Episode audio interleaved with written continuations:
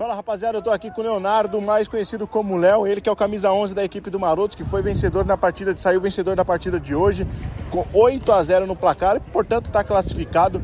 Léo, o que você atribui à vitória de vocês hoje? O adversário já estava eliminado, veio um pouco sem muitos jogadores, mas vocês jogaram muito bem, conseguiram fazer a bola rodar, mostraram a, a superioridade de vocês na partida.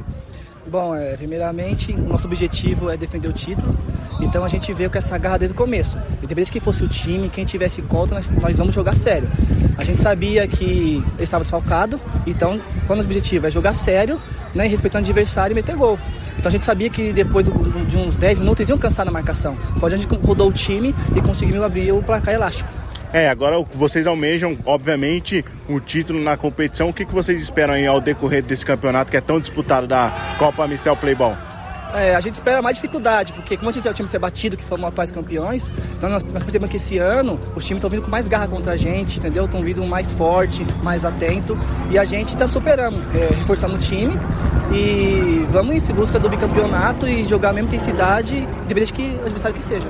É isso aí, rapaziada. Conversei agora com o Leonardo, Léo da equipe do Marotos. Ele que fez quatro gols na partida até o momento, no dia de hoje. É o artilheiro da equipe, é o artilheiro do dia.